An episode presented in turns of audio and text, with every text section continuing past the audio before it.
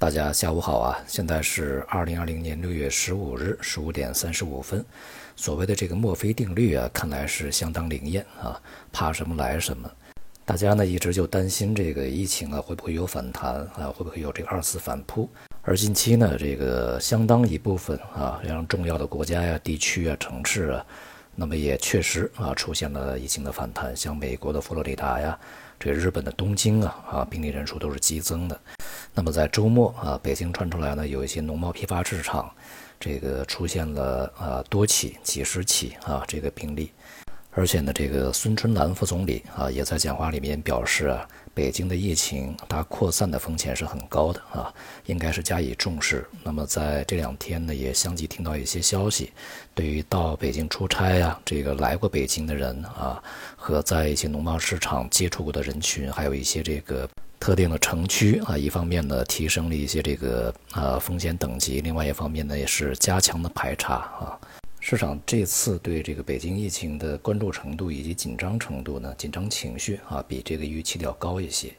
原本呢，我们认为呢，可能市场不会特别的在意这回事儿啊，因为现在，从疫情的监测、防控到这个治疗啊，到事后的一些处理呢，都相对来讲比较完备一些啊。而且呢，通过前面几个月的这个演练和实际的操作呢，基本上很多流程已经非常的这个周密啊。所以说，这个疫情啊，大范围扩大的可能性呢，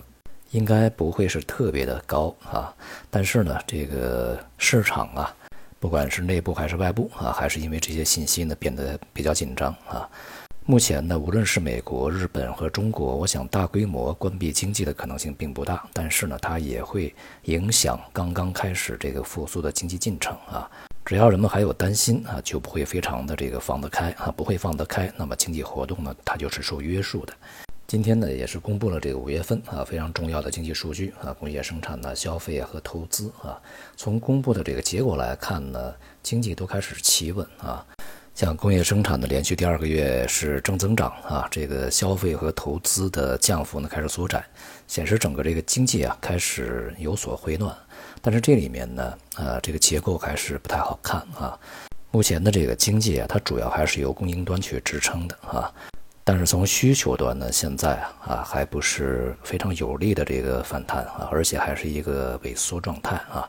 像这个工业生产呢，在五月份是增长了百分之四点四，但是这个零售销售呢是下降了百分之二点八啊，而且这两个数字呢都是比预期的要差。而固定资产投资呢是同比下降了百分之六点三，这个也是比这个预期也要差一些啊。这里面呢，这个民间的固定资产投资下降比例是百分之九点六，这要比这个整个的这个数值呢要多一些啊。而且呢，在投资里面呢，其主要支撑作用呢还是基建和房地产，他们是这个增速啊分别下降了百分之六点三和百分之零点三啊，但是制造业投资呢是下降百分之十四点八啊，这个数字还是比较大的。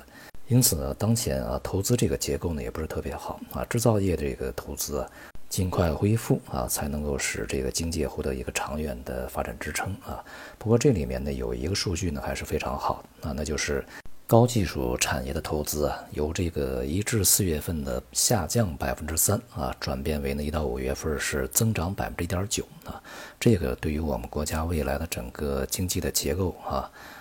产业的升级啊、整个经济的一个驱动力的转变呢，是有非常大的好处的啊。当然，这也就是对未来啊整个科技行业啊，从长期我们说超长期看好的一个相当有力的依据和支持。不过从这个中期啊，或者是相对不那么长的长期来看啊，这个市场呢还是发展是曲折的啊，这个不会直线运行。那么今天的这个 A 股呢是全面的走低啊，在盘中也是几经波折，最后收低。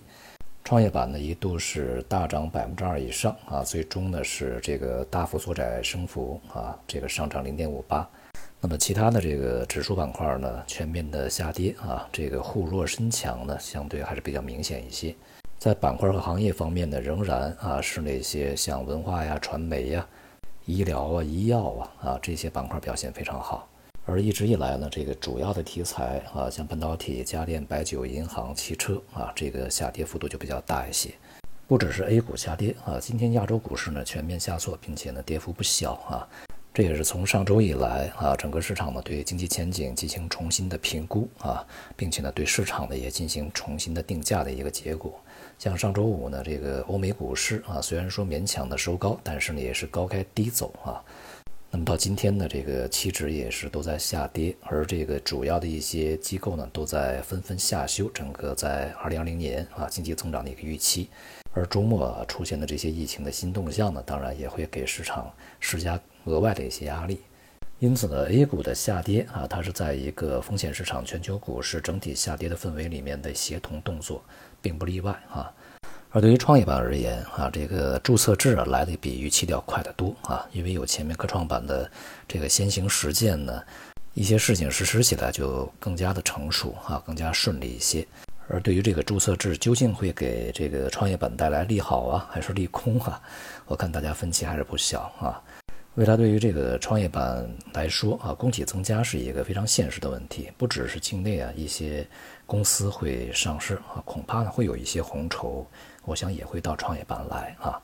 不能总是到这个香港啊。另外呢，从这个涨跌幅上啊，在未来呢会放大到百分之二十啊。当天，这个一方面当然是增加了你的这个短线获利机会，但同时呢，其实更加增加了一个短线的风险啊，操作风险。百分之二十还是不小啊，这个幅度。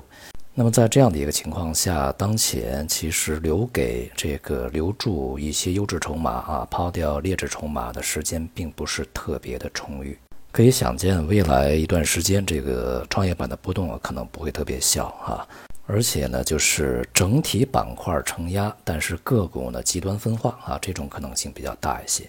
A 股今天的走势呢，基本上奠定了在近一段时间啊调整的一个主要基调。而且呢，如果是这个全球市场的回落啊，会持续一段时间的话，那么这种调整呢，可能会演化成一个中期趋势啊。今天的这个债券市场呢，出现了一定的反弹。虽然说这个央行啊，在做 MLF 这个过程中呢，并没有足量的进行对冲啊，到期是七千多个亿，只做了两千多个亿。这种动作呀，显示出这个央行对于现在资金在金融体系里面空转套利啊，现在已经是忍无可忍啊，还是要继续的给予高压的。那么接下来呢，恐怕对于这个利率的调降也好啊，存准率的调降也好，这个步伐就不会那么的大啊，也不会那么快。不过呢，尽管如此，整个市场的资金的这个充裕度还是很高啊，并没有说特别大的影响流动性。而且这个市场的避险情绪升温啊，这个支持债券的一个反弹。预计啊，这种这个反弹呢还会持续一段时间啊。跟随这个股市走弱的还有大宗商品啊，原油啊、有色、化工、黑色啊、农产品，在今天大多数都是下跌。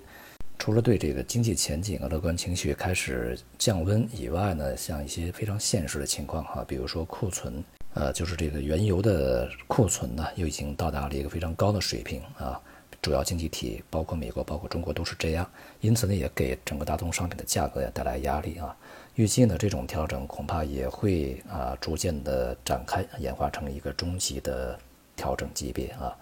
这样一来，就使得整个风险市场的整个的基调啊都开始变为调整，而避险资产、债券啊重新的获得支撑，开始反弹。不过呢，这个在这个过程中，我们可以看到，像黄金啊，它的表现呢反而更加贴近风险资产啊，跟随这个基础金属啊一同下跌。并没有像前期一样啊，随着美元呢一同的反弹上涨啊。到目前为止呢，整个市场在前期的一个整理行情啊，有可能呢已经结束啊。风险市场啊，尤其像股市啊，重新向它的前期低水平再去测试啊，回探的可能性呢，已经是大大增加啊。对于这个操作而言呢，恐怕还是坚持一些有韧性的板块行业啊，会好得多。好，今天就到这里，谢谢大家。